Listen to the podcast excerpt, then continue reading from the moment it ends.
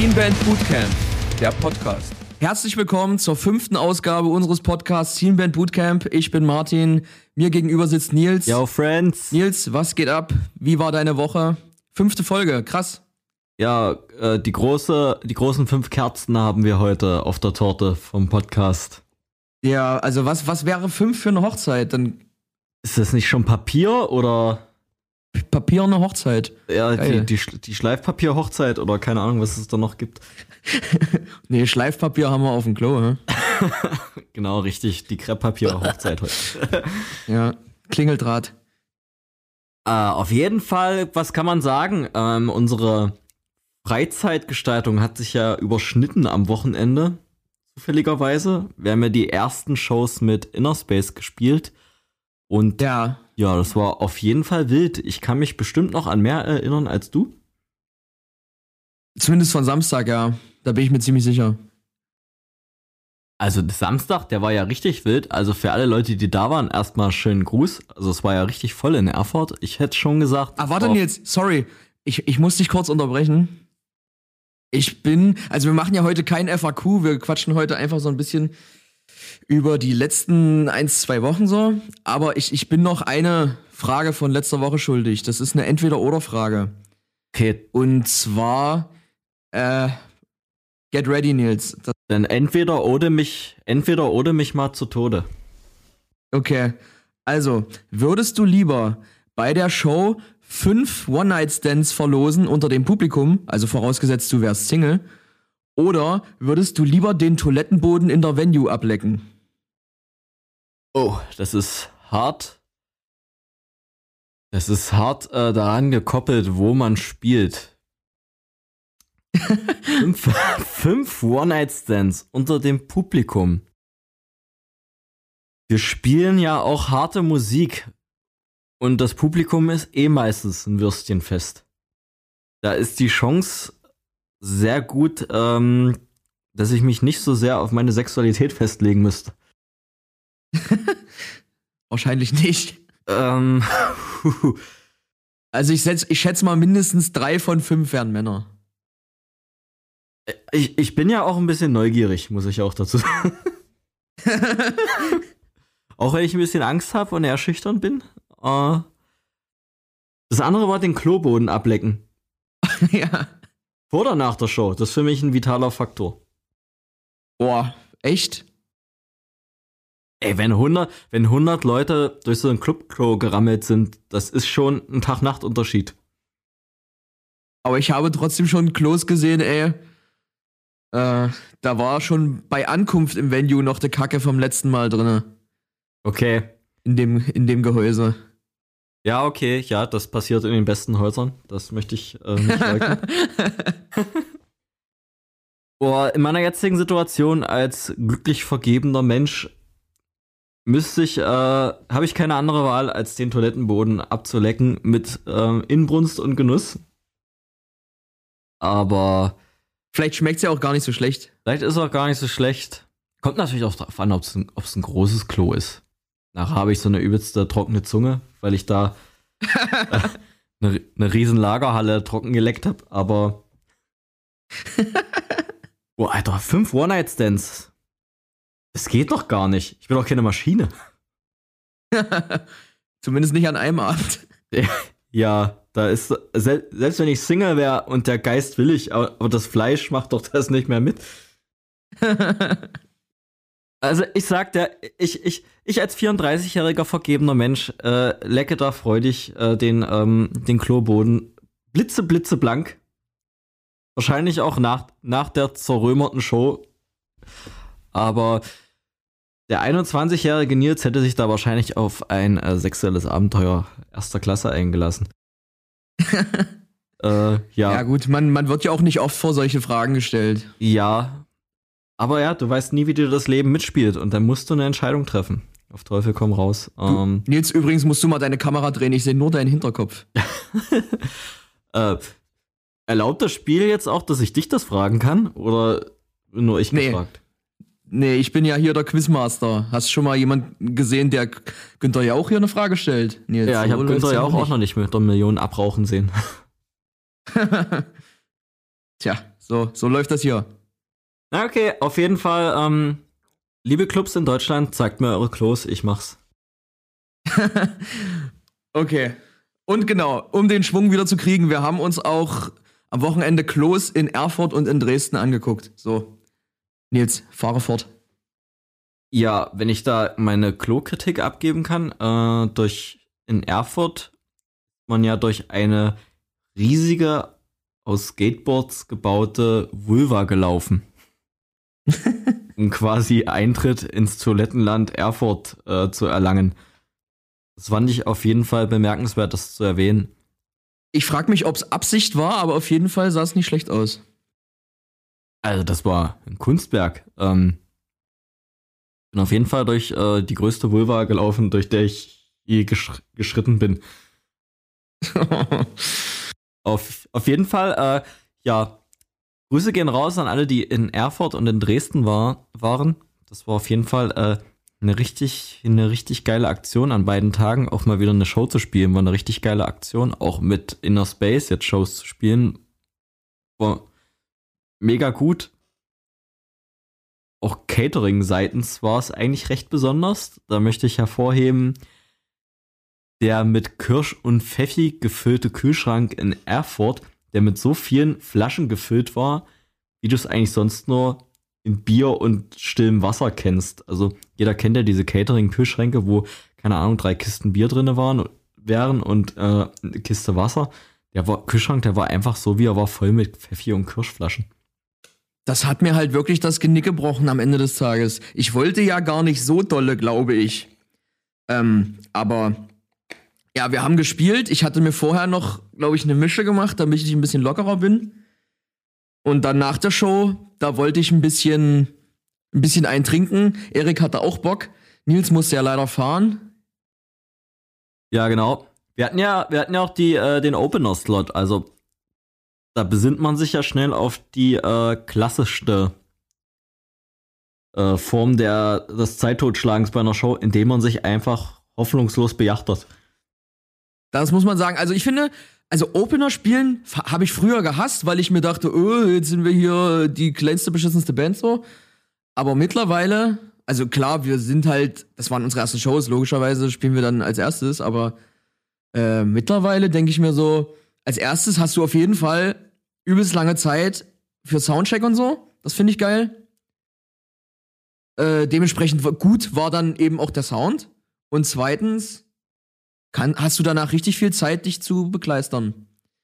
Ja, und auf jeden Fall habe ich dann im. Es hieß, es, es hieß, wir haben Schnaps im Kühlschrank. Und dann habe ich da geguckt und ich dachte mir, da ist vielleicht so, so Rum oder Wodka drin, wo man sich halt was wischen kann. Äh, mischen kann, nicht wischen kann. und ich habe dort aber wirklich, wie Nils das sagt, also es war ein Kühlschrank, der ging mir bis zur Brust. Und äh, wer, mich, wer mich kennt, ich bin 2,10 Meter. Zehn. Und ja, der war halt randvoll mit Pfeffi und Kirsch. Und da Pfeffi mein absolutes Kryptonit ist, ich kann den Scheiß nicht saufen, habe ich mir dann da eine Kirschflasche nach der anderen rausgeholt, habe hier irgendwelche äh, Shotgläser organisiert, die hier rumstanden und habe dann unten ganz fröhlich meine Shots verteilt. Und am Ende haben dann nur noch Erik und ich das gesoffen und am Ende zweieinhalb oder drei Flaschen Kirsch waren dann weg und dementsprechend waren wir drauf. Ja, ich wollte gerade sagen, die Schottgläser, die waren doch reine Folklore. Ihr habt doch das denn wie Cola getrunken aus der Flasche, na, schon nach einer Stunde. Ja, das stimmt. Also ich Aber da waren dann noch immer Leute, die man so, die man so kannte. Waren auch ein paar Leipziger da und dann hieß es, ach ja, mein Gott, hier, wenn wir immer hier sind, dann, dann hole ich dir jetzt noch ein Shotglas und dann hier und da und dann immer mal mit irgendwem noch getrunken und am Ende ging die, äh, die, die Flasche dann rum wie so eine Kollekte in der Kirche. Also ich wollte sagen, also ich habe dich nur vom Weiten gesehen, wie du mit dieser Flasche in der Faust über den Platz da äh, galoppiert bist. Und dann immer noch wieder hoch ins Mutterschiff, wenn die Flasche alle war. Ja, ich war echt, ich war schon echt busy, ey. Also richtig zu tun, da war keine Zeit mal Hallo zu sagen oder so. oder auch Erik, der ist doch mit der Kirschflasche da in Pit und da sind doch die das Mün- stimmt. da sind doch die Münder, äh, haben sich doch da verköstigt am, am Flaschenrüssel die ganze Zeit. Mit Leuten, die er kaum kannt. Wenn er jetzt kein Corona hat, dann ist er einfach unbesiegbar. Das denke ich mir aber bei mir auch schon, schon seit langem, weil Konzerte und hier und da mal feiern gewesen so und ich bin immer noch strong. Äh, richtig, richtig krass. Ja, aber das war auch so ein, so ein typischer Abend, wo man sich dann am nächsten Tag immer bei allen möglichen Leuten entschuldigen muss für sein Verhalten. Und ich habe dann, wir haben dann auch mal irgendwelche Leute erzählt, was ich gesagt habe oder was ich gemacht habe. Und, und ob, äh, und dass andere Leute dachten, ich habe hier irgendwelche übelsten Probleme, die ich hier, die ich hier äh, in mich reinsaufe, sozusagen. Richtig witzig. Ach, ich fand, du warst gut drauf. Also, Ist mir auch viel wert. da erlebe ich anderes und Schlimmeres und ähm, ich habe mich äh, kindisch gefreut, dass du den Spaß hattest, den ich auch hätte verdient haben können. Wenn ich nicht der Fahrer gewesen wäre. Aber Du tat's da. mir auch leid. Aber du weißt, wie es ist. Der mit dem größten Auto, der hat dann eben die Arschkarte. Der mit dem dicksten Auto hat den kleinsten Spaß. So ist, so ist es bestellt. Oder den kleinsten Schwanz. Ja, ich habe da, kommt hin, ja. Ich habe da meinem Schi mein Schicksal tief ins Auge geblickt und ich habe mich gefreut, da hatten alle Spaß und dachte mir, ja, Und du hab wieder doch, Papa, ach Mensch, die Kinder, die haben alle Spaß. jetzt sei doch, sei doch einfach happy, dass sie alle ihren Spaß haben und du sitzt da im verrauchten, in einer verrauchten Kneipe und machst da Merch. War, war gut. Ja, Aber nee, ähm, alles gut. Äh, war ja, war ja ein schmissiger Abend und ich meine, das war ja auch unserer Show dienlich, dass ich nicht mega harte war. sicherlich, ja. Ich meine, bei unserer Show war ich auch noch nicht besoffen. Das wäre ein richtiges äh, Tohu Wabuhu geworden, wenn ich da ich als als derjenige, der hier die Technik macht und das Rack äh, zusammenbastelt und so, das wäre richtig witzig, wenn ich dann das nicht mehr auf die Reihe kriege.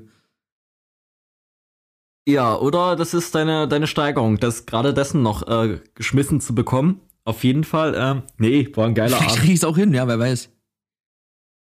Ja, jetzt haben wir hier die, jetzt haben wir hier fünf Minuten über Saufen gequatscht und haben noch gar nicht über die Show an sich geredet.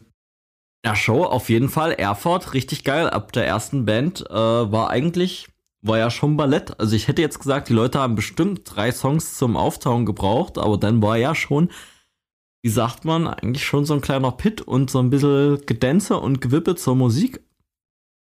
Ja, also dann, da habe ich dann auch, auch gemerkt, dass wir schon ein paar Leute dann damit gekriegt haben, jetzt so.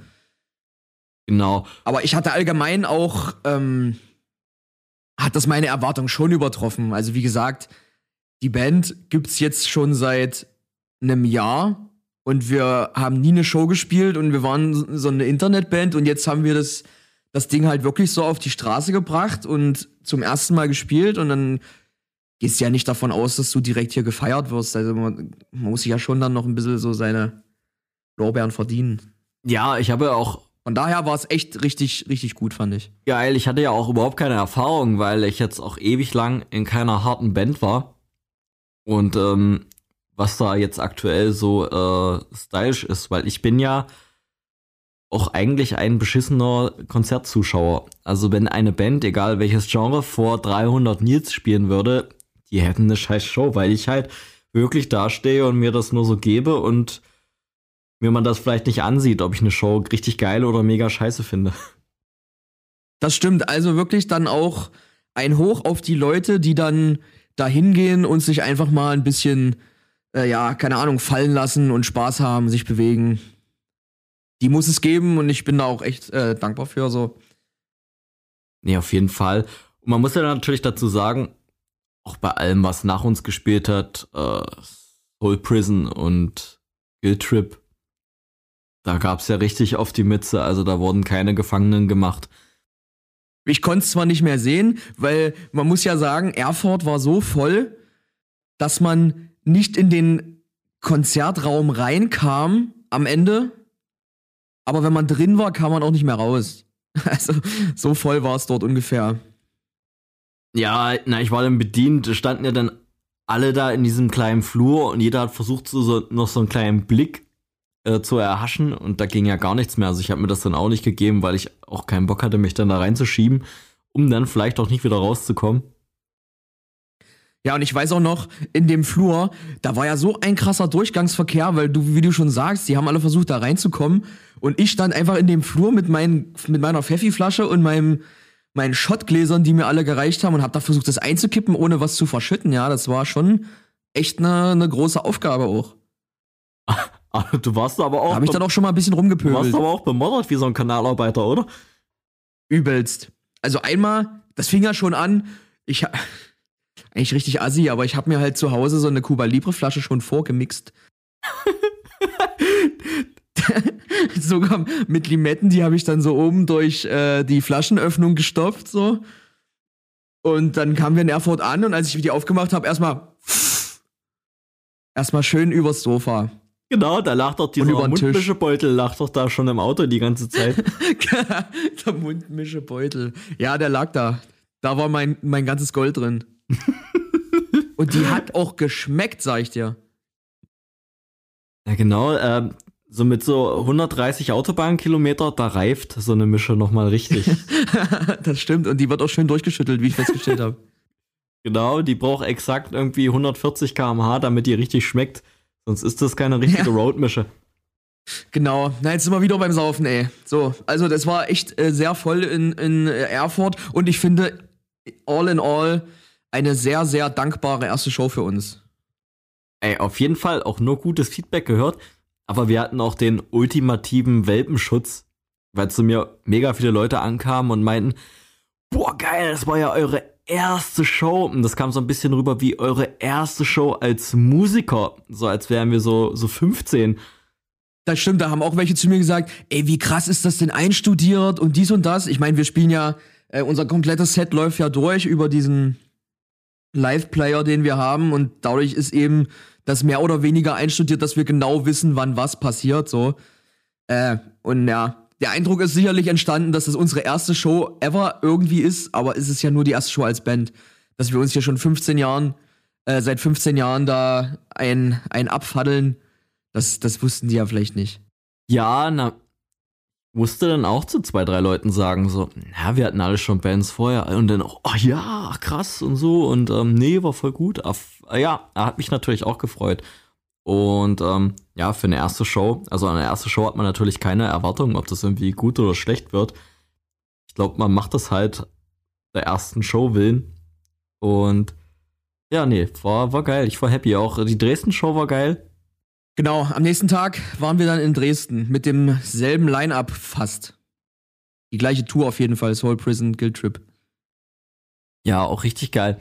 Da möchte ich nochmal besondere Props rausgeben an den äh, Catering-Koch. Und da hatten wir die sehr spezie das sehr spezielle Gericht. Da gab es so, so aufgetauten Spinat. Ich weiß gar nicht, ob noch was dran war, vielleicht Sahne oder so. Und dazu gab es einen Topf Reis. Und das war mir nicht als Gericht bekannt, also Spinat und Reis. Ah, das war doch nicht, das war doch aber nicht nur Spinat, das war doch auch noch äh, irgendeine Currysoße oder so. Ja, was war da, war da noch dran? Aber es war sehr spinatig auf jeden Fall.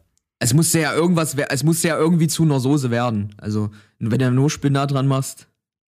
Ich war auf jeden Fall sehr damit bedient, das down zu graden und hab das dann nur wie so ein Smoothie getrunken. Diesen Spinat- und Soßen, Soßenmix. Das war äh, echt bestimmt vitaminreich und low carb.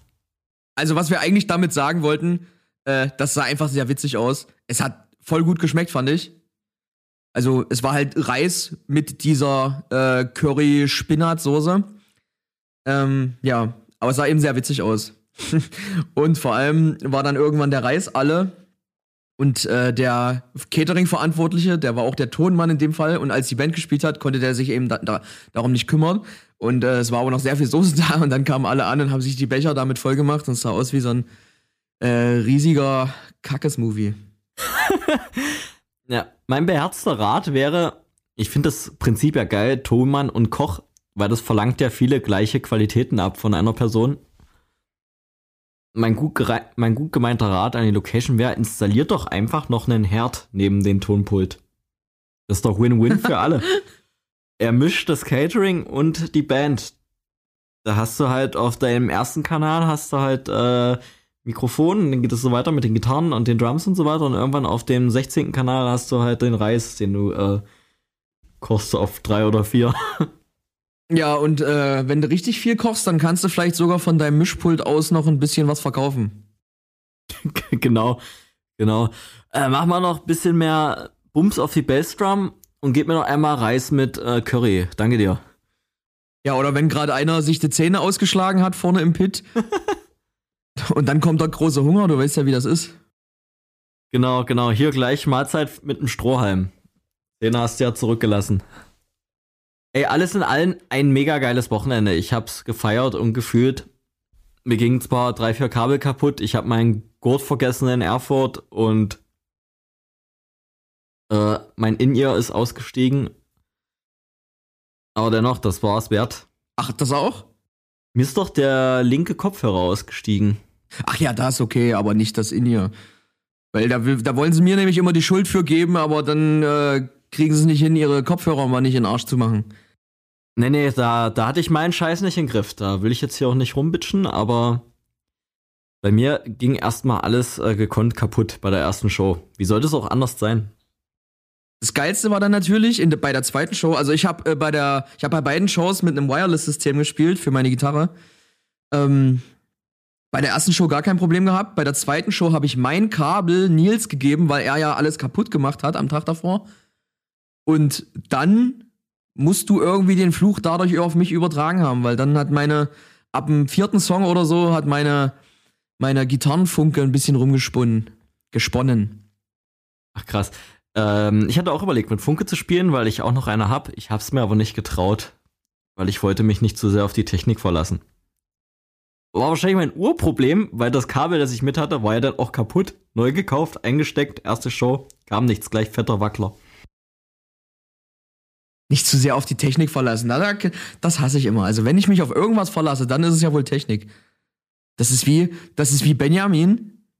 Ich weiß nicht, ob er das, ob er will, dass ich das erzähle, aber ich mach's trotzdem.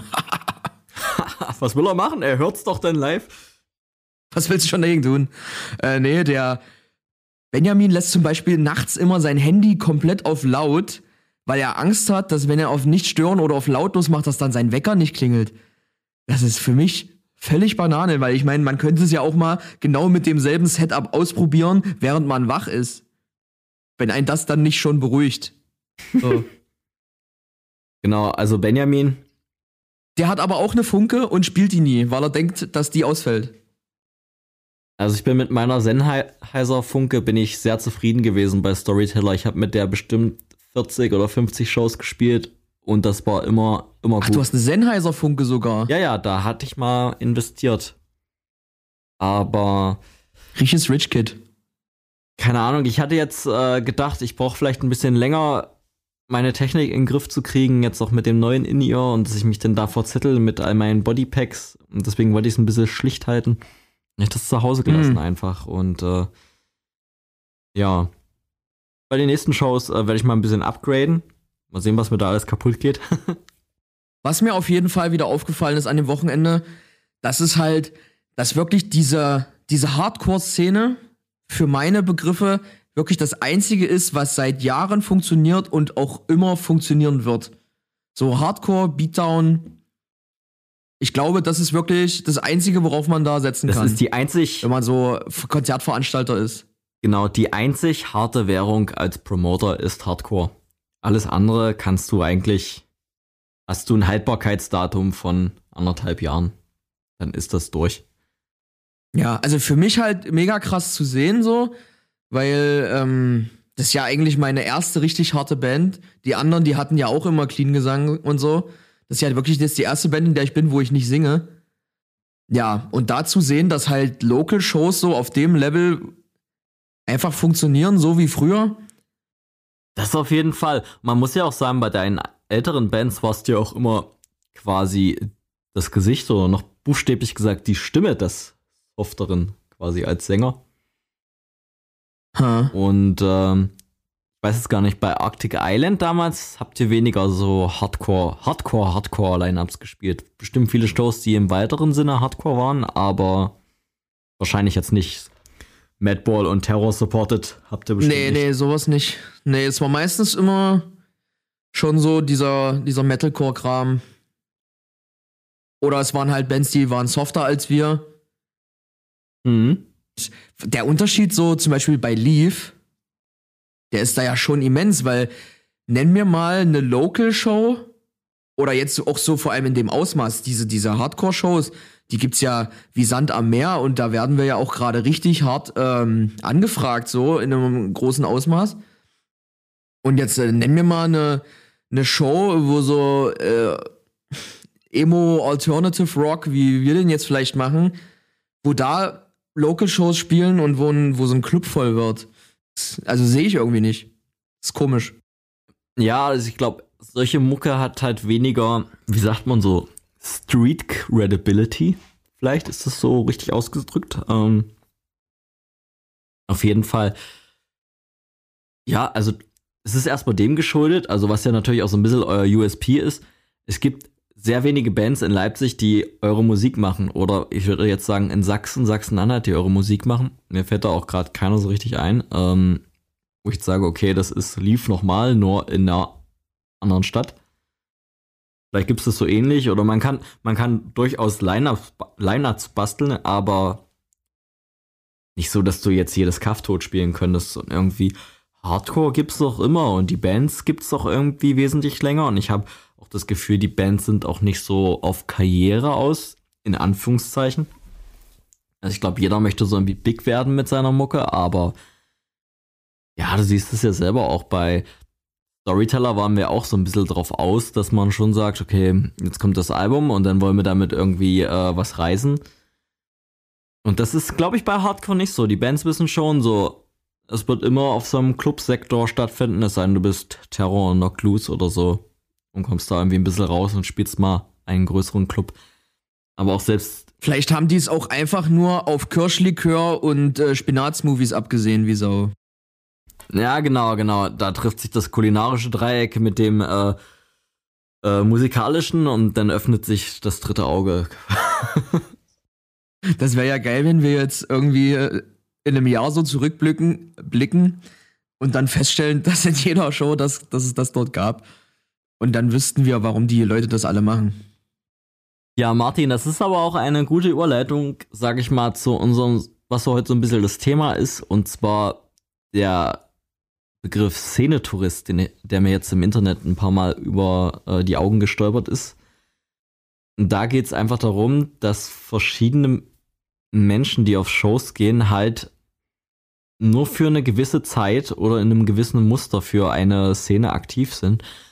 Und das ist mir bei Pop-Punk mit Storyteller krass aufgefallen, dass es diese Mikrotrends und Mikrogenres gab und die Leute waren dann einfach immer nach anderthalb Jahren weg vom äh, weg vom Markt dann wieder, weil sie sich äh, eine andere Szene ausgesucht haben oder äh, keine Ahnung, ich sage jetzt mal ganz böse, Normalis geworden sind, so in dem äh, in dem Ausdruck oder einfach nicht mehr auf Konzerte gegangen sind oder Musik hat einfach nicht mehr die tragende Rolle im Leben der Leute gespielt.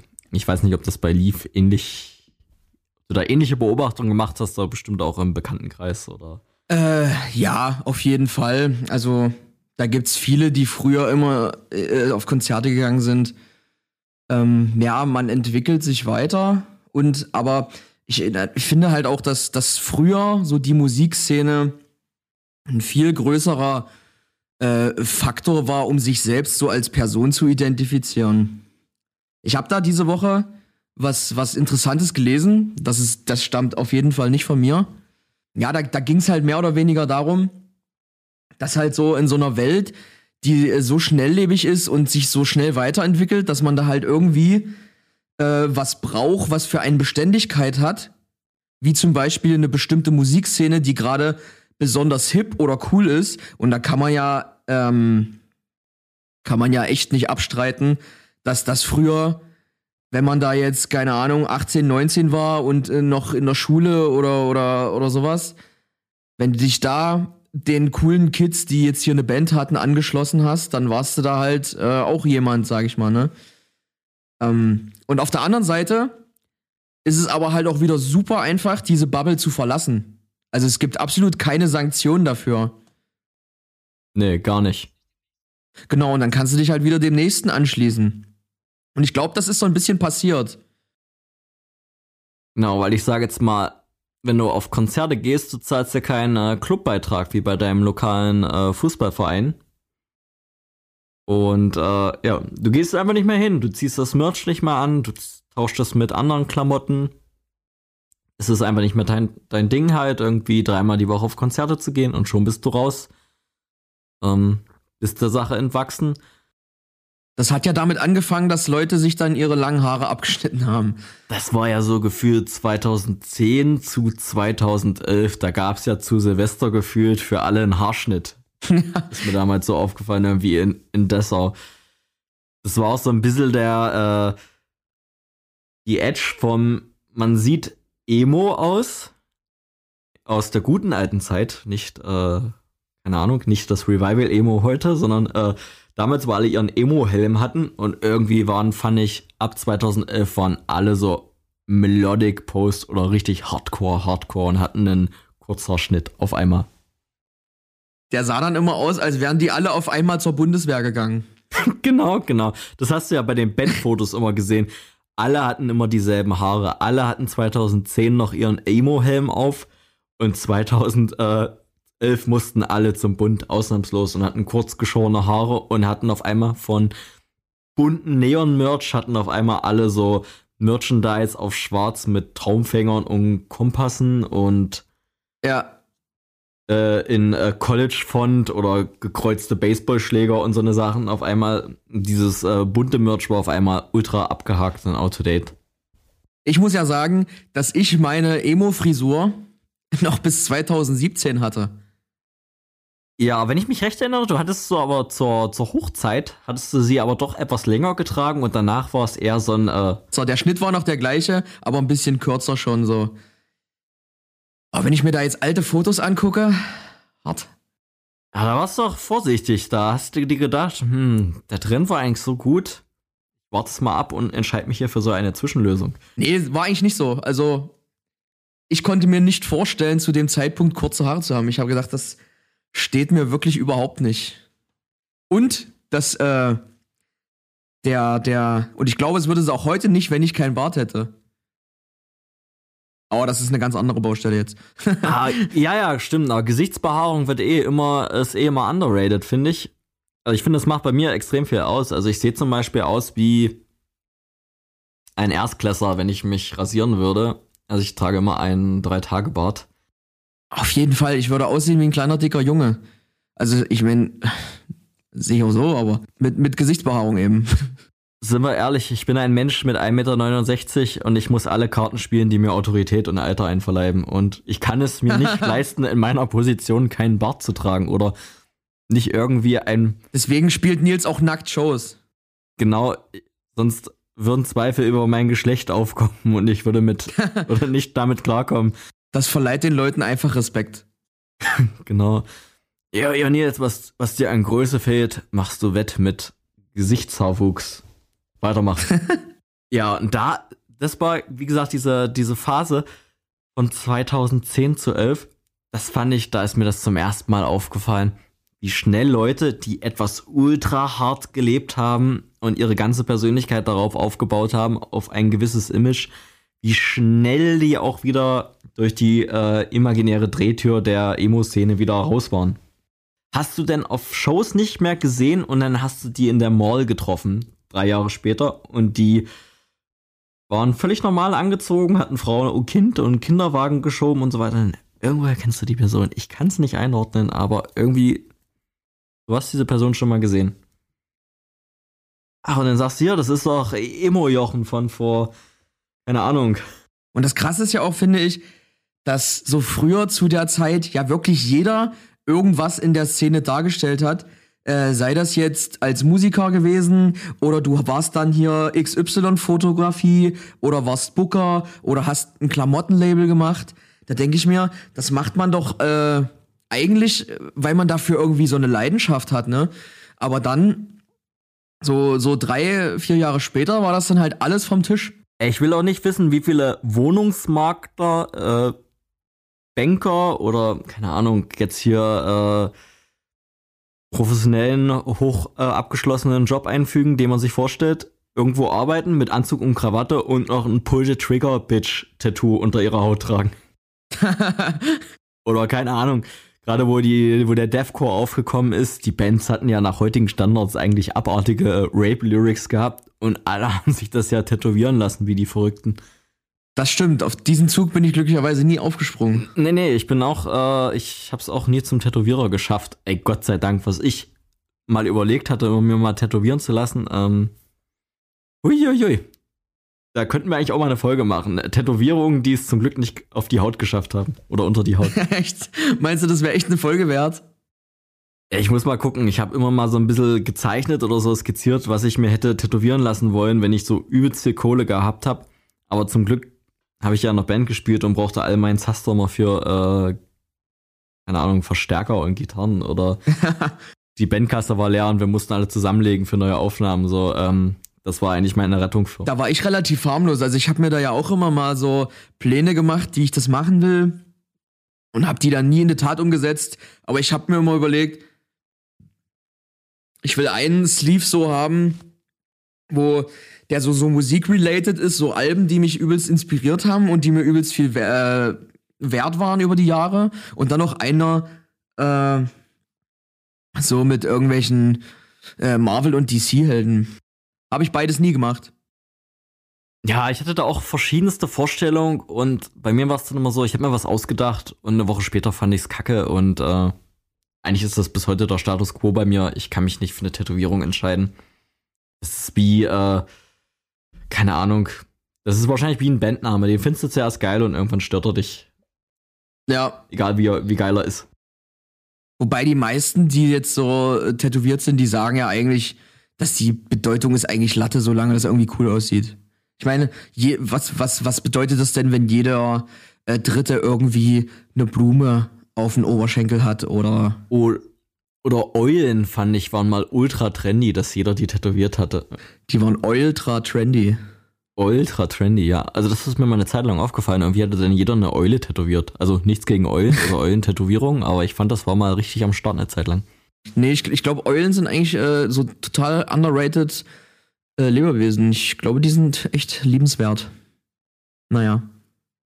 Genau, und das war auf jeden Fall auch mal Trend, dass man ultra schnell, ultra viel tätowiert haben musste. Also das kam mir dann auch ein bisschen so competition-mäßig vor, dass alle Leute waren mit, äh, hatten mit 18 schon ihre Bankerkarriere wegtätowiert. Erinnerst du dich noch äh, an Gregor hier? Den, den, den Schreier von All You Can Eat. Ach, Gregor. Klar, der hatte ja auch riesengroß auf der Brust sich Lambs Become Lions tätowieren lassen. Würde mich mal interessieren, ob er das noch hat. Ich, ich denke mal, das hat er auch schon mal irgendwann für eine richtig schlechte Idee im Nachhinein gehalten. Da gehen auch Grüße raus an äh, meinen langjährigen Freund und Bekannten Robert Göbler. Der war ja auch ultra spontan mit Tätowierungen. Ich weiß nicht. Hat er nicht sogar selber mal tätowiert? Er hat mit seinem Tätowierer XO gespielt aus seinem Knie. Mit der Tätowiernadel. Ach du Scheiße. Ach du Scheiße. Und ich glaube, er hat auch das Spiel gewonnen. Ähm, Robert, wenn du zuhörst. Äh, Immerhin. Äh, erläutere uns das nochmal in der Kommentarspalte, wer da der Gewinner vom XO war. Auf jeden Fall war Robert Göbler aus äh, Dessau Wolfen war. Niemand war so krass in sich spontan tätowieren lassen wie Robert. Äh, ja. Also der hat da echt aus der Hüfte geschossen und teilweise kam der jeden Tag mit irgendwas Neuem an. Aber ja, genau, das war auf jeden Fall ein äh, krasser Trend. Jeder äh, musste äh, out of the box richtig hart tätowiert sein. Ähm, das war auf jeden Fall ein ähm, Trademark damals. Äh, ich weiß gar nicht, ob das heute noch so ist. Also heute ist auf jeden Fall tätowiert sein noch im Trend, aber ich weiß nicht, ähm, ob es heute hart im Trend ist, ultra schnell tätowiert zu sein. Ich weiß nicht. Also ich glaube, dass du da früher irgendwie mehr so den, den sozialen Druck hattest, das zu machen. Weil alle, die tätowiert waren, die waren cool. Und heute machen das, glaube ich, halt wirklich einfach nur Leute, ja, weil sie es, weil sie es schön finden. Also früher war ja alles allgemein so ein bisschen. Wenn du das nicht gemacht hast und hier nicht dabei warst, dann warst du halt ein Loser, so. Ja, auf jeden Fall. Und Zumindest in der öffentlichen Wahrnehmung jetzt. ja, aber auch diese ganzen Mikrotrends, die dann da so hervorgingen, ey, fürchterlich. Also ich hatte ja auch meinen Emo-Helm und ich hatte auch schwarz gefärbte Haare und ich hatte auch einmal schwarz gefärbte Haare und so eine rote Strähne drinne. Und Wirklich? ja, ja, äh, Ich hatte blonde Strähnchen. Die fand meine Mutter so toll. was hatte ich noch alles? Äh, ich hatte auf jeden Fall, äh, ich hatte auf jeden Fall nie Girl Jeans an. Das war mir dann too much. Da war meine Grenze. und War bei mir auch kein Thema. Ja, also das war rein aus Komfortabilitätsgründen. Das war mir dann too much. Also eine unbequeme Hose anhaben war für mich schon immer Gift. Und äh, was ich auch nicht mitgemacht hatte, waren diese V-Neck-T-Shirts, die mal so gefühlt für sechs Monate ultra in waren und die jeder hatte. Ja. Die so fast, wo der V-Neck bis fast zum Bauchnabel runterging. Ja, na dann brauchst du natürlich dann noch so einen äh, schwarz-weiß karierten Gürtel. Vans brauchtest du. Und am besten noch solche Armbänder. Oh ja, oh ja, die Armbänder. Oder das waren vorher, früher waren es auch Schweißbänder, die wurden dann von den, äh, von diesen Gummibändern mit äh, als Bandmerch ab, äh, abgelöst. So. Auf jeden Ey, und weißt du, was ich letztens auch entdeckt habe? Ich habe ja noch meinen alten ICQ-Ordner und da kommen ja wirklich Sachen ans Tageslicht. Da fragst du dich. Und da gibt's so. Was früher so echt offensichtlich im Trend war, war sich so Namen von anderen Leuten auf die äh, Handknöchel zu schreiben und die dann so, äh, ja, man kann jetzt natürlich noch Nils sehen, aber ja, du, du tust dann so die Hand ins Gesicht, so ganz, so ganz, äh, naja, so ein bisschen gequält. Und dann, dann, und dann wurden da so Selfies gemacht. So MySpace-Poser-Selfies. Und dann natürlich immer mit X, Apostroph 3 und so. Raw. Ja, oder sowas. Ja, oder diese ultra kryptischen äh, Scene- Scene-Names bei MySpace. Ich hieß ja zum Beispiel Nils Niagara bei MySpace, war mal mein Name. Oh, wie hieß denn ich? Ich weiß es gar nicht mehr. Aber es gibt. äh, ich weiß nicht, ob sie sich das anhört, aber wenn, dann wird sie mich jetzt übelst hassen. aber einen Namen werde ich nie vergessen, das war. Das war Yuri Complicated. Sophie. Also die hat sich das Emo-Ding auf jeden Fall auch richtig hart gegeben. Und äh, was bei mir noch lustig war, meine alte Band äh, hieß ja Blonk. Das haben wir ja schon mal durchgekaut und hieß dann auch Wirklich? Achso. Ja, neben Nils Niagara hieß ich bei MySpace dann auch sehr lange Nils Blonk und ich glaube, Blonk ist auch ein prominenter holländischer Nachname.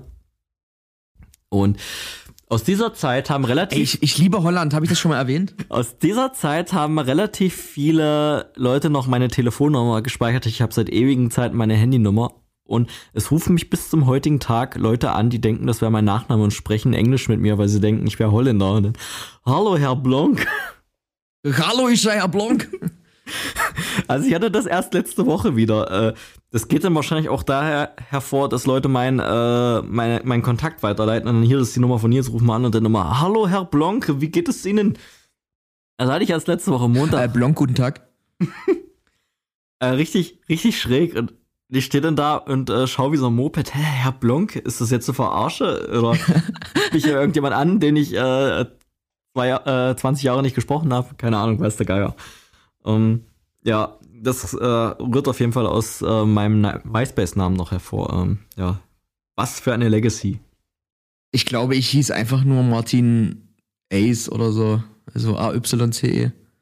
Nichts, nichts Aufregendes. Nicht, nicht Martin Heartbroken. nee, ich war da, was das angeht, war ich immer sehr, sehr unkreativ. Ah, okay, okay, okay. Ähm, nee, richtig, richtig krass. Und ja, das ist ja dann, spätestens mit Facebook ist das dann ja alles äh, weggegangen, wo man dann so voll seriös wie ähm, Studenten-VZ dann da seinen richtigen Namen schreiben musste. Ja, Weil der böse Mark okay, das hat auch nicht jeder gemacht, ja. uns gezwungen hat. Äh, richtig gut. Ja, und Ich hieß zwischendurch auch mal Marvin Eutrich. Marlon, Marlon Delic fand ich, fände ich gut, wenn du da mal hinswitcht. Ja, auf jeden Fall, das fand ich so 2010, 2011 fand ich, war so der erste große, große Break so in meiner ostdeutschen Wahrnehmung, dass alle auf einmal kurze Haare hatten, sich schon so mehr so, sich einer schlichteren Optik, äh, Optik zugewandt hatten. Und dann ist viele, viele Jahre irgendwie nichts passiert. Jetzt finde ich erst so seit mh, mm, neuerer Zeit, ich finde Bandmerch ist auch wieder ein bisschen mehr in Mode, als es noch vielleicht so vor drei, vier Jahren war. Ich weiß nicht, ob dir das auch aufgefallen ist, aber ich finde, ich sehe wieder mehr Leute mit Bandmerch rumlaufen. Aber ich finde auch, dass Bandmerch viel, viel ästhetischer geworden ist als oh ja. es früher war. Ey, wenn ich da an die ersten Designs denke, die wir hatten, da waren irgendwelche pinken Totenköpfe drauf oder so ein Bullshit. Ähm, ja, oder könntest du dir vorstellen, ich habe das sogar noch. Meine Mutter, die bekniet mich seit Jahren, dass ich ja endlich mal äh, bei mir, also bei meinen Eltern zu Hause mal meinen alten Merch da aussortiere. Da gibt's immer noch dieses T-Shirt, das, das, das, das grüne Blanc-T-Shirt mit dem Gorilla drauf oder das rote mit dieser Erdnuss. Kannst du dir vorstellen, dass heute jemand sowas anzieht? Irgendwie nicht, aber ich finde, die Designs sind trotzdem äh, okay gealtert.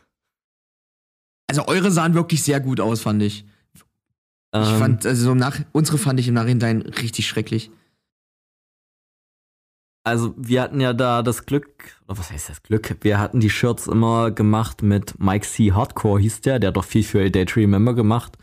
Ich finde den sein, also es lag jetzt äh, nicht am Blanc, aber ich finde den seine Designs sind gut gealtert, weil das so ein bisschen so ein Oldschool-Comic-Touch hatte, aber da gab es auch. Wem seine Designs gehörten die? Genau. Aber oh, wir hatten bei, bei Blanc hatten wir auch extrem viele richtig schlechte Shirts. Also gerade unsere ersten Shirts, die sollten so ultra Metal Deathcore mäßig sein. Die waren einfach nur so ein brauner Fleck mit äh, Ästen, Gezweig, blutigen Herzen, Totenköpfe und das war irgendwie alles so ein kruder Matsch aus Bildcollage und das sah einfach nur aus wie einmal aufs Shirt geschissen und in der Druckerei. Und äh, daran gemessen waren da äh, diese ähm, Comic-Shirts echt ein äh, gutes Level up und die haben ja zum Glück auch äh, relativ gut gegen die damals weg.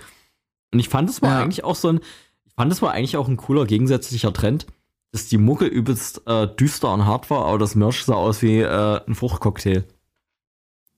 Ja, das stimmt. Da hast du ja heute eigentlich schon so Merch-Matched Sound ist ja heute wieder angesagt eine düstere Band hat düsteres Merch, eine softe Band hat softeres Merch. Kuschelweich. Naja, wobei, ähm, dieser Black Metal, diese Black Metal-Optik, äh, diese, diese Ästhetik, die ist ja auch voll in. Also zum Beispiel bei Leaf würde ich das auch feiern, auch wenn die Mucke halt nicht hart ist. Aber diese Ästhetik ist ja auch gerade voll in. Ja, genau. Alles, was so, ich glaube, äh, etablierter Extrem-Metal ist, da würde ich auch meinen, dass die Ästhetik ist auf jeden Fall größer als die Mucke. Ja. Ist aber auch beim, beim Punk so, glaube ich. Also wie viele Leute laufen mit oh, Ramones-T-Shirts rum und haben, keine Ahnung, noch nie Ramones gehört. Also. Ja, gut, die gibt es aber halt auch bei HM zu kaufen. ja, aber HM würde uns nicht drucken, wenn es nicht jeder geil finden würde. Oder in Anführungszeichen jeder. Ja. Also da merkst du halt auch, dass Punk, bei Punk ist die Ästhetik viel größer als äh, der Sound. Oder auch bei Goth. Zieh da mal rein, wie hart angesagt dieser New Goth ist. Oder wie viele Leute sich heute in äh, Gothic-Outfits ähm, präsentieren. Ja, zum Beispiel gerade auf Social Media. Aber wo ich der Meinung bin, die, äh, wo ich der Meinung bin, dass die äh, keinen krassen Gruft, Grufti-Gothic hören. Also korrigiert mich. Das, das hatten wir das Gespräch nicht letztens irgendwie mal. Also es ist ja schon irgendwie verrückt. Früher warst du so als Goff eben so als Grufti verschrien und äh, so ein bisschen Außenseiter. Und heute ist es äh, äh, total ästhetisch, ein Goth zu sein, ne? Und total, total akzeptiert. Genau, aber ich kann nicht sagen, ist das nur die Ästhetik, die Mode oder ist das auch der Sound? Äh, also ich glaube, die Grenzen sind da mega, mega fließend. Also für mich war, war Grufti-Outfit war dann immer mit der Musik gleichzusetzen, dass du dann halt auch äh, ich bin jetzt echt kein, äh, kein Nerd in äh, Goth-Music, aber die Goths haben ja auch die Emos gehasst, die damals sich ja schon so ein bisschen angelehnt haben mit Make-up und schwarzen Outfits. Da waren die Gothics ja schon ultra piss drauf. Da gab es auch eine, eine South Park-Folge von, glaube ich sogar. Und ja, stimmt. äh, und die haben halt ihren, ihren düsteren Grufti-Elektro gehört. da gab es natürlich auch Goth-Metal-Bands und so weiter. Aber heute ist doch das musikalisch und modisch gar nicht mehr gekoppelt. Also ich äh, war jetzt schon öfter mal im Dark Flower, was ich mir früher, da hätte ich auch so gedacht, hm, was, naja, so ein Goff-Schuppen, ja, nicht, nicht so meins. Aber eigentlich ist es da immer richtig geil, finde ich. Und ich glaube, da muss man schon noch ein bisschen so zwischen zwei Extremen unterscheiden. Also es gibt natürlich die, die dann so, so richtig krass aussehen, die haben so äh, Neon-Perücken auf und, und Lack und Leder und dies und das. Du weißt ja sicherlich, wie ich es meine. Ich mhm. glaube, die geben sich so wirklich richtig hart und das sind so die elitären Goffs. Und dann gibt's noch eben die, die das eben so auf Ästhetik machen. Und das sind wahrscheinlich auch welche, die das dann bei Instagram richtig so äh, für sich promoten. Genau, was ja auch alles, alles cool ist, aber mir ist das jetzt, dieser Boom ist mir erst so aufgefallen, so jetzt über die letzten, ja, keine Ahnung, zwei, drei Jahre. Also es ist. Äh Beziehungsweise, dass es jetzt halt einfach cool ist, ja, und, und akzeptiert und angesagt. Ja, weil es ja schon recht aufwendige Outfits sind teilweise und jetzt auch nichts, was du jetzt, äh, keine Ahnung, bei jeder Arbeit tragen könntest oder in jeder Situation so. Also es ist schon ja ein einen Aufwand, sich herzurichten, würde ich meinen, weitaus mehr als bei meinem äh, Jogginghose und Pullover-Outfit, was ich bis ja. zum Ende meines Lebens weiter rocken werde, weil das einfach für mich die Krönung der äh, schwarze Hose, schwarzer Hoodie ist für mich die Krönung des, Fashions für mich. Da geht nichts drüber. Da hast du auch wirklich, wirklich äh, dein, dein Style wie soll ich sagen, dem hast du die, Krone aufgesetzt. Also da siehst du, siehst du immer sehr adrett aus. Ja, also ich brauche schon immer, also ich bin ja ans Berg, ich brauche schon immer eine enge Jeans oder schon so ein bisschen Röhre, weil mit so einer normalen Jeans sehe ich halt einfach nur aus wie so ein kleiner Strauchdieb. ja, und dann halt ein Oversize Longsleeve drüber, so. Und dann läuft das. Damit sehe ich auf jeden, fühle ich mich am wenigsten scheiße aussehend. Das, das trifft es. Da, da stehe ich auch mit voller Stolz vor meinem Spiegel früh und denke mir, jetzt, du siehst heute nicht schlimm aus. Du wirst heute nicht dumm gemacht. Der Tag gehört dir. So wie früher mit deiner Jacke. Ja, mit der Kanada-Jacke, ey. Keine Ahnung, ey. Das war, äh, das war mein modisches Waterloo. ich mit offenen Augen in den Abgrund gerannt. Ähm, ja, für alle, die die erste Folge nicht gehört haben, ich hatte mal so eine Kurt-Kanada-Jacke geschenkt gekriegt von meiner lieben Mutti und ich habe äh, Einspruch eingelegt, dass ich mit dieser Jacke dumm gemacht werde und meine Mutter meinte völlig selbstbewusst, ja, wer dich wegen einer wer dich wegen einer Jacke dumm macht, der ist nicht dein Freund und ich so, naja, keine Ahnung, ich will halt nur nicht verprügelt werden. Und den 8 zieht es an, wird schon nicht so schlimm werden. Ich komme in den Schulbus früh und das erste, was ich höre, ist Sackelitz, du siehst scheiße aus. Und, und der ja, ist dann schön auf die Schulter geboxt. Da ja. habe ich mir gedacht, okay, äh, ja, the living proof. Um, und das ähm, hat ja, das hat ja noch jeden Bully davon abgehalten, Leute zu schikanieren, wenn man sagt, ja, wenn du das jetzt machst, dann sind wir aber keine Freunde. Ja, also man wusste ja genau, von wem es kommt und selbst deine Freunde haben ja dann zu dir gesagt, naja, jetzt das ist aber schuld, wenn du so eine Jacke anziehst, die ja nicht im Massengeschmack äh, entspricht. Aber um mal zum, zum Thema zurückzukommen, also was ich halt zum Beispiel nie verstehen werde oder verstanden habe, ist, dass man sich so auch äh, als Musiker so jahrelang dieser Szene so aufopfern kann und das dann von 0 auf 100 liegen lässt oder was komplett anderes macht. Mir fallen da auch Bands ein, da habe ich jetzt so ein bestimmtes Beispiel im Kopf. Also einer davon hat dann eine Rockband gemacht, einer ist DJ geworden und der andere macht irgendwie Feuerwerk. Also so komplett ab von dieser Rock-Metal-Emo-Szene, so von 0 auf 100. Ja, wer kennt's nicht? Erst äh, Rock und dann Feuerwerk. Ähm, Silvester mein Leben. Ja, also ich nehme ich nehm das auch wahr. Also, keine Ahnung, es ist dann immer eine absolut eine persönliche Sache, aber dass Leute sich so eine Band, also wenn sie jetzt Gitarrist oder Sänger sind, dass sie sich so eine Band so ultra hart geben und das so bis, bis auf den letzten Euro, bis auf die letzte Sekunde Freizeit alles für die Band geben und dann auch in den, in den Backstages gibt es ja dann auch immer solche äh, krassen Unterhaltungen, wo man so sagt, so, ja, wir geben alles für die Band, wir würden alles für die Band tu tun, wir sind nonstop auf Tour, wir spielen jedes Cut. Die Bands kennen wir ja alle, denke ich. Und, ähm, also diese Art von Bands. Dann sind die auch zwei, drei Jahre ultra on fire und gnadenlos omnipräsent. Und dann sind die weg. Und du siehst die Leute nie wieder. Und die sind dann, keine Ahnung, für die war das dann so eine wilde, kurze Affäre. Und das sind für mich dann schon so, so ein bisschen so, so Szenetouristen. Die haben das gelebt bis zum Maximum und dann leben die Feuerwerke oder DJ bis zum Maximum. Keine Ahnung. Also, aber ich, ja, ich verstehe das halt auch nicht. Also ich glaube schon, ich werde mein ganzes Leben lang irgendwie diese Mucke irgendwie lieben und das in irgendeiner Art und Weise leben. Oder das wird in irgendeiner Art und Weise Teil von mir sein, auch wenn ich vielleicht nur, keine Ahnung, wenn ich mit 80 im Altersheim äh, einen Sabberlatz von Converge habe oder so. oder wei weiß ich nicht. Oder eine, also oder eine Ente. Oder eine Ente, genau. Aber ich denke, ich werde es irgendwie immer transportieren, dass ich so meine Mucke habe oder so meinen mein Bezug dazu. Das also keine Ahnung, da gibt es natürlich keinen richtig oder falsch, aber ich, ich könnte das nicht ablegen wie so ein Mantel auf jeden Fall. Ja. Und dann hast du halt wiederum Leute, die, die sind aus der Band raus und die siehst du dann nie wieder. Ja, genau, da frage ich mich dann auch, hören die denn auch nicht mehr diese Musik oder haben die vielleicht so ein Flashback einmal im Jahr und sagen, ach was, das war irgendwie doch geil, jetzt höre ich nochmal die alten Alben von früher. Ich, oh, ich klinge wahrscheinlich wie übelster Hippie, aber du weißt, was ich meine, so, also dieses, so dieses, dieses, Cut, dieser Cut nach einer Band oder nach einer anderthalb, nach meiner anderthalbjährigen Hardcore-Phase nie wieder was damit zu tun haben und die Leute, mit denen ich da, die ich da meine besten Freunde genannt habe, nie wieder anzurufen, so diesen Cut.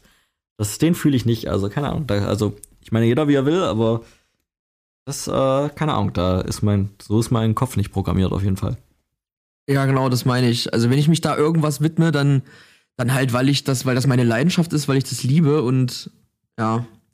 Nicht, weil ich da mal irgendwie äh, den, den, den Trend mitreiten wollte oder was auch immer einen dazu bewegt. Ja, verrückt. Falls sich jemand angesprochen fühlt, ihr könnt es ja gerne mal sagen, äh, warum ihr keinen Bock mehr auf die Szene habt. genau, also vielleicht gibt es da auch Negativbeispiele. Vielleicht war die Szene ultra mobbend oder ablehnend zu einem selber so. Also kann ja auch sein, dass ich sage, ich hatte diese Szene in meiner Stadt oder meinem Dorf und das waren alles Assis so und ich will mit denen nichts mehr zu tun haben und ich verbinde diese Szene mit diesen Leuten und äh, äh, ja, Schluss aus, tralala, ich bin jetzt ein neuer Mensch. Ja, man muss natürlich auch sagen, es gibt definitiv Leute, die sich zu krass damit identifizieren oder das so äh, total elitär betrachten, ja. Ja, das, da wird ja auch gern ausgeschlossen, wo nur geht. Ja, äh, du bist nicht Szene genug oder ich sag's es mal. Meine Band hat clean gesungen. Ja, das, oder ich sag's mal ganz stumpf, diese schon ein bisschen ablehnenden Blicke, die du kriegen würdest, wenn du mit einem A Day to Remember T-Shirt auf eine Terrorshow gehst. Da gibt's kein, kein Gesetz, keine Regel, aber irgendwie ist das ein unausgeschriebenes Gesetz. Du gehst nicht mit einem BMTH A Day to Remember Shirt auf eine Terrorshow. Also es wird Leute geben, die das machen und die haben jedes Recht, das zu machen. Aber ich weiß, dass es auf jeden Fall diese rollenden Augen gibt, wie, mh, du gehörst nicht zum coolen Hardcore-Club der geilen Leute so. ja. Äh, irgendwie sowas, irgendwie so eine Art Programmierung im Kopf gibt es bei den Leuten. Ja, das könnte irgendeine Quest sein für eine richtig harte Show, bei der wir mal spielen. Dass wir dann alle so mit äh, Machine Gun Kelly Merch auftreten oder so. Oh ja, das, äh, das, das wäre auf jeden Fall der Brandbeschleuniger für hochgezogene Augenbrauen, die du dann äh, Genau, also wir haben mit Storyteller haben wir auch äh, ein paar Mal so Pop-Punk versus Hardcore-Shows gespielt. Auch so im äh, wo du eigentlich sagen konntest, das war eigentlich eher Storyteller versus Beatdown. und das war auch äh, richtig schwer da zu überzeugen. Also wir wurden nie ausgebuht oder mit faulen Tomaten beworfen. Aber du hast halt auch gemerkt, äh, das war da nicht gefragt. Da gab es nicht so den Demand. Äh, verständlich, aber ja, also schon, dieses Elitäre du, schwingt natürlich überall mit. Das wird natürlich, äh, umso härter die Mucke wird oder umso extremer, umso krasser wird das. Wenn ich meine, keine Ahnung, man kennt ja alle die, den berühmt-berüchtigten äh, Black Metal äh, äh, Elitarismus, der da herrscht. Und ich denke mal, da wird es noch viel krasser sein. Also ich höre ja selber sehr, sehr viel gerne Black Metal, aber ich würde mich zum Beispiel nicht als Black Metaller bezeichnen, weil ich einfach wüsste, ich würde allein schon äh, nie akzeptiert werden. allein wegen meinem, Bett, wegen meinem Background in einer Pop-Punk-Band gewesen zu sein. Äh, da will ich auch Das wirst du nie wieder los, ja. das geht mir jetzt wie Scheiße am Schuh. Danke, Storyteller. ja, nee, aber was wir halt jetzt auch zur Zeit gerade beobachten, was ich mir auch nicht so recht erklären kann, das ist ja, dass Emo jetzt auf einmal wieder so ein kleines Revival erlebt. Ich erinnere da nur mal gerne an dieses äh, gefakte When We Were Young Festival. Ach, war das gefaked? Habe ich das verpennt? Ist das nicht mehr? Na, war das hier nicht so äh, Fire Festival 2.0, dass das eigentlich gar nicht stattfindet? keine Ahnung, die haben noch das äh, ausverkauft und dann bis zum dritten Mal hin ausverkauft.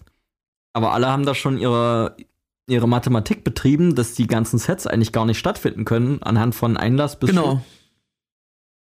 Ey, da habe ich keine, da habe ich keine Ahnung. Also ich gönn's jedem, der da, der da hinfliegt und sich das gibt und das, dass das wirklich stattfindet, aber ja, das ist auf jeden Fall eine wilde Sache, wenn das nicht stattfindet. Äh, ja, auch da klärt uns auf in den Kommentaren bitte. Ähm, ich bin interessiert. Äh, genau.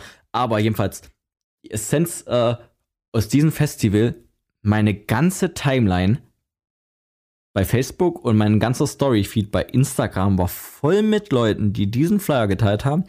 Und alle hatten ihre GIFs dazu mit It's not a face und so weiter. Und ich hätte nicht gedacht, dass solche Leute äh, sich äh, mit der Emo-Szene verbunden fühlen. Oder ich hätte nie gedacht, dass solche Leute auf solche Shows gehen, weil ich sie einfach dort nicht gesehen habe. Ist das quasi die Strahlkraft von Bands wie Paramore und My Chemical Romance? Dass das für Leute äh, nur diese beiden äh, Bands die Emo-Szene ausmachen? Weil das spielt ja doch schon ein undergroundiger Kram, den man in Deutschland nicht so kennt, wie Emo for Sleep oder Senses Fail zum Beispiel. Also keine Ahnung ich bin da immer so ein bisschen skeptisch. Also ich glaube, bei vielen ist das halt auch so ein bisschen, ja, ich sag mal, profilieren, ne? Also, mhm. das ist eben das, was gerade gefeiert wird. Wenn du dich daran beteiligst, dann bist du auch dabei und gehörst dazu, so. Aber ja, wie du schon sagst, viele von den Leuten, die sowas dann teilen, die siehst du aber halt nicht bei äh, hiesigen Shows, wo ähnliche Musik läuft. Ja, also ich sage jetzt mal, auch wo letztes Jahr die My Chemical Romance Shows in Deutschland online gegangen sind, also leck mich am Arsch, jeder hat das geteilt. Wirklich jeder. Und die Tickets waren ja auch in einer in einem Wimpernschlag ausverkauft und da gab es ja auch online bitterböse Tränen, wer kein Ticket hatte. Ich habe Tickets ich, für zwei Shows sogar. ah, okay. Du gehörst du halt zum, äh, zum Club der geilen Emo-Helden. Ja, ich bin aber auch bekennender Fan äh, since day one. Ich darf das ja. Seit 2000. Nein, nein, nein. Äh, Na, da nagel ich dich jetzt drauf fest, wenn du, wenn du Day One sagst. Äh, nee, aber Spaß beiseite. Was, was ich da halt noch schade finde, ist halt diese, dieses Abfeiern der Legacy-Bands. Keine Ahnung, dass Leute in Tränen ausbrechen, wenn sie nicht My Chemical Romance mit 10.000 anderen Menschen sehen, drei Kilometer entfernt auf dem Acker auf riesen Big Screen. Aber wie viele dieser Leute support, supporten ihre Local Emo-Band nicht?